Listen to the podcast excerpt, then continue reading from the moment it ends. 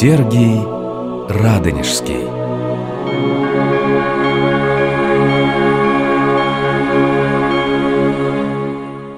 Здравствуйте, уважаемые радиослушатели, здравствуйте, дорогие друзья. С вами я, Алексей Светозарский, профессор Московской Духовной Академии истории Троицы Сергиевой Лавры в связи с юбилеем ее основателя, 700-летия, со дня рождения преподобного Сергия Радонежского. Мы с вами отмечаем и вспоминаем его деяния и его дело.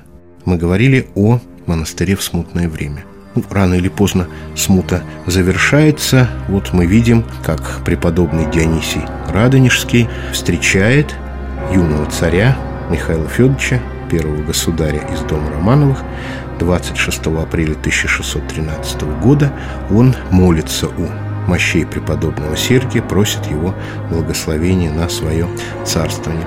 Воцарение Михаила Романова не означало окончание каких-то боевых действий, да, они продолжались, просто была восстановлена государственность, был восстановлен порядок, и в 1618 году совсем недалеко от монастыря в селе Диулино было заключено, наконец, перемирие с поляками на 14 с половиной лет.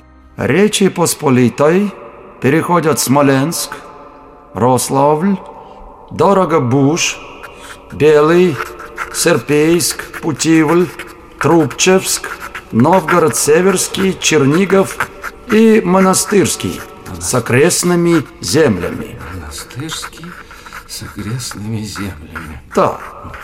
Указанные территории должны были быть переданы вместе с жителями и имуществом. имуществом. Вернуться в русское царство – могут только купцы, дворяне и православное духовенство. Дворяне и православное духовенство. Речь Посполитая возвращает русскому царству города Козельск, Вязьма, Мещовск, Масальск, взамен городов Почепа, взамен городов Почепа, Стародуба, Стародуба, Невеля, Невеля Себежа, Себежа, Красного, Красного и Поповой горы с окрестными землями. Землями. С русской территории должны быть выведены отряды польско-литовских войск и украинских казаков. Казаков. Русский царь лишается титулов. Лишается титулов. Правителя Ливонского, Смоленского и Черниговского. Русскому царству возвращается икона святого Николая, захваченная в Можайске. В Можайске. Лев Сапега, канцлер Великой Литовской. Федор Шереметьев, боярин русский. Преподобный Дионисий восстанавливает обитель, все мощное хозяйство монастырское после смуты привлекает пожертвования. Надо сказать, что жертвуют и участники событий смутного времени. Это и а, Дмитрий Пожарский, это и Дмитрий Трубецкой, который, кстати, здесь же в монастыре был похоронен в 1625 году. Жертвуют другие люди, жертвует сам государь. Царь Михаил Федорович пожертвовал золотое кадило с драгоценными каменьями, воздухи и покровы. Также город Радонеж передал монастырю во владение. Городок Радонеж. В то время он был уже совсем маленьким поселением. Святый отче, Мастера пришли, серебряники, переплетчики, портные. Проси их войти, брат. Всем будем рады. Да, отче. Надо было привести в порядок архив. Надо было разобраться с книжными сокровищами монастыря. Дионисий человек просвещенный, любознательный. Вот он собирает собрание сочинений преподобного Максима Грека, который окончил свои дни в Троице Сергиевом монастыре, и память о котором в монастыре хранилась как о богослове, подвижнике, ученейшем человеке. Надо было обновлять церковную утварь, образа. И вот здесь работают целые мастерские, монастырь обновляется. Преподобный Дионисий занимается исправлением книг. Это очень насущная проблема того времени. Множество разночтений, каких-то досадных ошибок. Ну, не сколько ошибки, сколько вот какие-то разночтения, хотя были и явные ошибки, которые он исправляет. Он исправляет требник, а затем исправляет другие богослужебные книги. Дионисия его сподвижников обвиняют в том, что он книги портит, осуждают его. Приди и освети воду сию Духом Твоим святым. Приди и освети воду сию Духом Твоим святым и огнем. Он пропустил огнем. Не уважает священное писание старец, коверкает его. Огонь небесный таким образом он хочет извести. За это его посадят в дымную келью. Грозят монаху заключением. Но это-то мне и жизнь.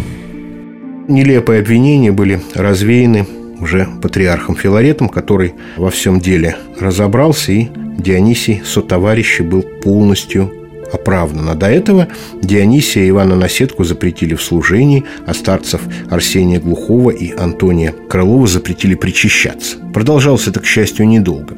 Еще одна крупная фигура в истории монастыря того времени – это келарь Александр Булатников, который являлся восприемником царских детей, крестным царевин Ирины и Анны и царевича Алексея Михайловича, будущего государя всея Руси. Это очень мощная фигура Келлар Александр Булатников. Он занимается монастырским хозяйством в период с 1622 по 1641 год.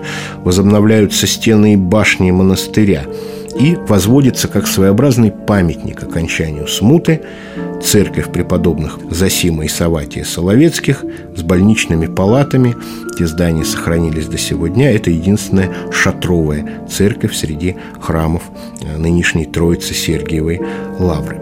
Александр Булатников интриговал против преподобного Дионисия, писал на него доносы, ложность которых, в общем-то, открывалась. И надо сказать, что преподобный кротко это сносил и никоим образом не наказывал своего обидчика, не требовал восстановить какую-то справедливость. Вскоре после его кончины были зафиксированы первые чудеса, и почитание его началось уже с середины 17 столетия, то есть совсем вскоре после кончины. Где отец Порфирий?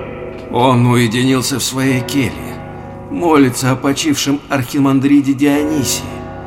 Горько ему. Жили они в Троице Сергиевой обители когда-то вместе. Были очень дружны. Отче Дионисий, поведай мне, обрел ли ты благодать от всещедрого подателя за такое многострадальство и крепкие подвиги?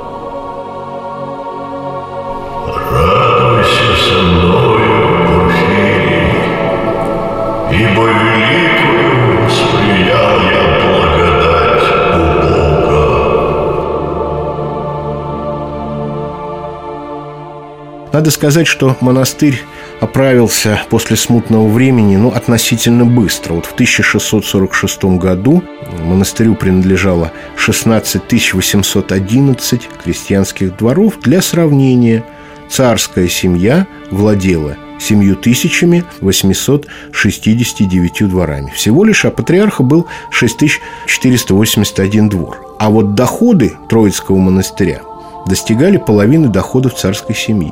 И монастырю были приписаны многие обители, маленькие находились в его ведении. В самом же монастыре в то время было от 250 до 300 монахов, которые жили в обители постоянно. А историю монастыря в 17 столетии мы продолжим наш разговор в следующий раз. Ну а сейчас всего вам доброго.